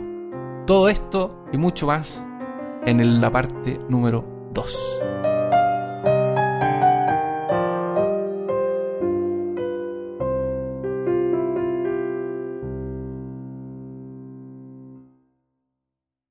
eh, interesante. eh, así que en 28 años más, la parte 2. Purulento. Sobre- eh, cuídense para que estén vivos cuando publiquemos la segunda parte. Dejen una, episodio. Christopher. dejen una Gracias. nota como el doctor cuando, cuando en De Vuelta para el Futuro en el 2, cuando el doctor Brown vuelve a- a- al pasado y le deja una carta a Marty en el futuro Ah, eso. y sí. se la van a dejar. Dejen una, una máquina, una carta en el tiempo para sus nietos. Querido nieto. Bueno, eso es lo que vamos a estar esperando de nosotros, que nuestros yo del futuro nos manden, le manden a Christopher la segunda parte, así que él está ahí sentado esperando eso. Estoy a que esperando que me llegue, llegue. Sí, que me llegue la carta. Claro, excelente. Eh, excelente episodio, extra largo, pero, Extra largo. pero entretenido todo el rato. Me gustó harto. Y eh, tenemos que leer algunos saludos, sí o sí. Sí, si no nos van a, a- a antorchar. Nos van a perseguir con Antorchar, claro. antorchas. Oye, estuvo bueno ese videoclip que hiciste.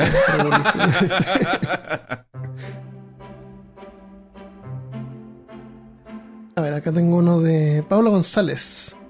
Este mensaje está en Facebook. Dice, hola, lo llevo escuchando hace un tiempo, un par de meses, y aunque suene loco, empecé desde el primer capítulo. ¿Quién escucha el primer capítulo de un podcast? no sé, a mí me da miedo cuando la gente dice que Sí, escucha el primer me voy a capítulo. escuchar ese, sí. Los encuentro muy interesantes, entretenidos y con el tiempo eh, y con el tiempo se hicieron parte de mi compañía mientras trabajo. Sí, yo también los escucho mientras trabajo. No me quiero saltar ni un capítulo y quiero dejar un mensaje en una botella. Mi yo del pasado le quiere dejar un mensaje a mi yo del futuro. Ya como nosotros, que nos dejábamos mensajes ahora. ¿Valió la pena tanto recorrer? ¿Qué tal van las plantas? ¿Qué tal va la travesía en la costa? Tú puedes, pelado. Tú puedes hacer lo que te salga de los cojones. Ese es mi mensaje. Ánimo, ánimo. Ánimo. Mucho ánimo. Muchas gracias. Mucho Eh, ánimo. pelado mucho ánimo. González. Señor González, mucho ánimo. Sí, gracias a todos los pelados. Eh, Claudia Ara- Arango. Hola a todos, me encanta su podcast. Los encuentro súper chistosos e informativos a la misma vez. Solo quería saber cómo están después de todos los problemas del weather que hubo en el país de Texas. Oh, fue hace Espero que todo esté bien, lo decirlo. Ah, esto pasó hace años atrás. no. Esto fue en febrero, parece. Marzo. Fue hace un par de meses eh, que se congeló todo y, y amaneció todo con nieve por todos lados. Sí. Y la nieve se demoró en, en, en ah, descongelarse. Y lo peor fue que se, nos dimos cuenta que la, la, la, la red eléctrica acá era una porquería. Era una mía. Y un montón de gente estuvo sin electricidad y como somos tan frágiles, muchos murieron. Y un- el, el caso más triste que vi fue que salió en la noticia un niñito que había muerto en la casa Oh, eh, tratando de abrazar a su hermano menor. no. Y, y las últimas fotos que mostraron de él fue él jugando en la nieve. Porque cuando empezó a pasar todo y, nevó fue como lindo. Como que, oh, qué novedoso, qué entretenido salir a jugar con la nieve y los niños jugaron en la nieve. Esas fueron las últimas imágenes porque después sin calefacción, sin luz eléctrica, eh, el niñito murió. Oh, pero loco. Qué horrible. Qué horrible, qué horrible que las últimas fotos de él fue él disfrutando de la nieve, que es lo que le causó finalmente la muerte. Qué, qué horrible pensar que un. Que- que en una situación como, como que frágil. O sea, como Que somos pensamos frágiles, que. frágiles, no, no, por morimos por exposición. Exposición es un término, una razón de muerte. Exponerse. Salir afuera. Imagínate cuando vemos ardillas y un montón de animales afuera y pájaros que viven por años sin, sin nada, si duermen ahí donde pueden y son mucho más resistentes que nosotros. Pero esos niños no tenían papás, nada. Estaban durmiendo así Sí, como. tenía una en- familia completa, no sé, es que no había calefacción, no sé qué tipo de calefacción había tenido. La- no estamos preparados para, este, para ese clima acá, entonces no tenemos estufas. Yo compré una estufa en Amazon, pero me llegó así como una semana después que pasó todo. En caso de que pase algo, no hay una estufa. No hay una estufa a gas. No hay gas. no, hay, no hay un cilindro. Bueno, tengo yo un cilindro acá porque tengo una, una, una cosa para hacer asado, pero no tengo una estufa que pueda yo conectar a un, a un gas, por ejemplo, que pueda usar adentro de la casa, una estufa de parafina, por ejemplo, no existe. Porque no hace tanto frío acá como para necesitar eso. Entonces la gente no estaba preparada de ninguna manera. Muchos seguramente ni siquiera tienen ropa abrigada, una parca, por ejemplo. Sí. Entonces por eso fue súper impactante y lo otro es que Texas eh, se destaca por tratar de ser eh, independiente. Entonces la, la red eléctrica de Texas está separada del resto de las dos redes que existen en Estados Unidos que están entre ellas interconectadas. o Entonces sea, cuando les- pasa algo en algún área, eh, hacen un switch y pasa electricidad pasa- de otro lado. Entonces fue un montón de problemas políticos y eso y ahora van a tratar de arreglar eh, la red para que la próxima vez funcione mejor. Pero afortunadamente para nosotros eh, todo pasó bien. Y no tuvimos ningún problema, no se nos cortó la luz. Me sentía incluso un poco cul- culpable. Ah. no sufrimos, no tuvimos problema. Ah, ¿tienes, ¿tienes fotos o videos en tu Instagram o subiste algo a YouTube de Blisky? Ah, sí, eh, el día que nevó, eh, subí, hice un blog eh, donde me pasé por la nieve, me cansó mucho porque la nieve me llegaba como hasta las pantorrillas.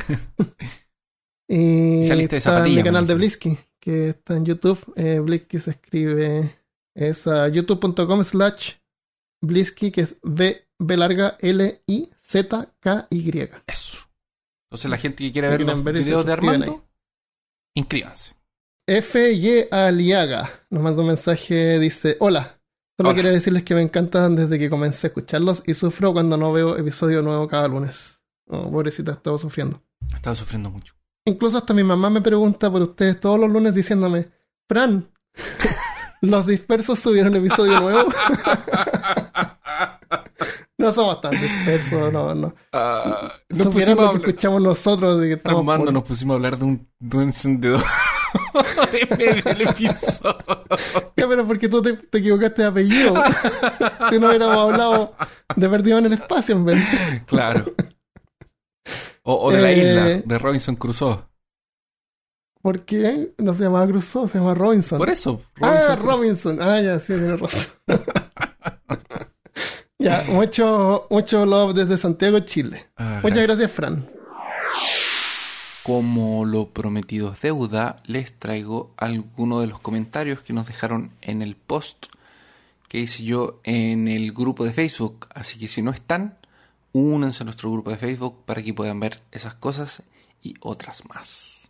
Majet Reguera nos dejó. Saludos Christopher y Armando. Soy fan del podcast desde sus primeros capítulos. Sabemos que no es fácil crear contenido y sobre todo en estos tiempos tan difíciles. Espero que se encuentren muy bien. Les mando un fuerte abrazo desde los lugares más alejados de México. Gracias, Majet. Ahí Santiago dice, apenas encontré su podcast y los estoy escuchando en orden. Va en el 41, le quedan ciento y pocos todavía. Así que tengo episodios para un rato. Gracias por hacer mis días más divertidos y suerte con la mudanza. Saludos desde el fin del mundo, un pueblito al sur de Veracruz, en México. Ojalá fuera la Patagonia, sería más divertido. Bueno, la Patagonia tiene sus cosas, pero el sur de México debe ser igualmente lindo. Así que gracias por el comentario. José Ánger Araneda nos dice, tuve que descargar los últimos capítulos para poder escucharlos en mi trabajo, ya que el Internet es horrible.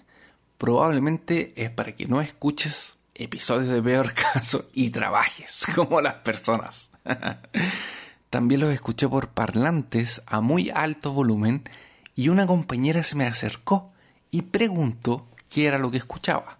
Le di la explicación semi-larga y me dijo que yo estaba loco por escuchar esas cosas sobre monstruos y fantasmas. A lo que yo muy tranquilo le contesté que no todo en la vida se trataba de cumbias y reggaetón. Cuídense muchachos y que el poder los proteja. Postdata. Por si no lo sabían, la última frase se la robé a Sordon de los Power Rangers. Sí. El poder nos protege desde hace muchos años. Se les quiere y se les extraña. Saludos desde Arica, la ciudad en donde Armando obtuvo su curso de encantador de llamas. Sí, bueno, y Arica es la ciudad donde yo nací, por si no lo sabían. Creo que nunca lo había comentado. Hilda Selene OS nos coloca. Hola, saludos desde Monterrey, México. Mira los amigos mexicanos de nuevo. Recién me puse al corriente. Me encantó este último de Frankenstein, ya que le puse en fila de libros que quiero leer. Es muy buen libro, te lo recomiendo de verdad. Los escucho ya desde hace al menos dos años. ¡Eh! ¿Cómo pasa el tiempo? Dos años. Ojalá fuera más seguido el podcast, porque por lo general maratoneo los viajes que hago por trabajo a una ciudad a otra. Mira, una persona que maratonea en el viaje y no durante el trabajo. Estoy orgulloso. Soy neuróloga y viajo una vez al mes a la ciudad más lejana a ver pacientes. Me aviento tres episodios por viaje, así que espero que se acumulen para escucharlos todos. Un saludo y espero que salgan nuevos capítulos pronto. Hilda, espero que puedas disfrutar este episodio en uno de tus viajes y que te vaya muy bien con tus pacientes. Entonces, estos fueron los recados que nos dejaron en uno de los posts de, que hice en el grupo de Facebook. Así que si no están, únanse y muchas gracias por escucharnos. Un abrazo a todos. Y muchas gracias a todos los que mandaron mensajes. Sí. Eh, se aprecia mucho su amor y se siente. Arde. Sí. Esperamos tener eh, la segunda parte de este episodio. Tal vez no en el siguiente episodio. Tal vez el siguiente episodio va a ser sobre otra cosa. Tal vez el subsecuente también. Pero eh, pronto vamos a. Christopher se comprometió a completar la segunda parte. Sí, así es. Esto está totalmente en manos de Christopher. Él fue el creador de este episodio. Yo. Yo me dedico a dispersarnos. Ah, y a poner cosas dentro de cajas. Claro, y a editarlo. Excelente. Bueno, Eso. ¿quiere agregar algo más? ¿Algo más? ¿Quieres sugerir alguna cosa? Uf, episodio extra ¿Puedo largo para que no nos echen tanto de menos. Sí. Ya. ¿Bajamos hasta acá entonces? Sí, me parece. Y, y nos vemos la próxima vez. Adiós. Adiós.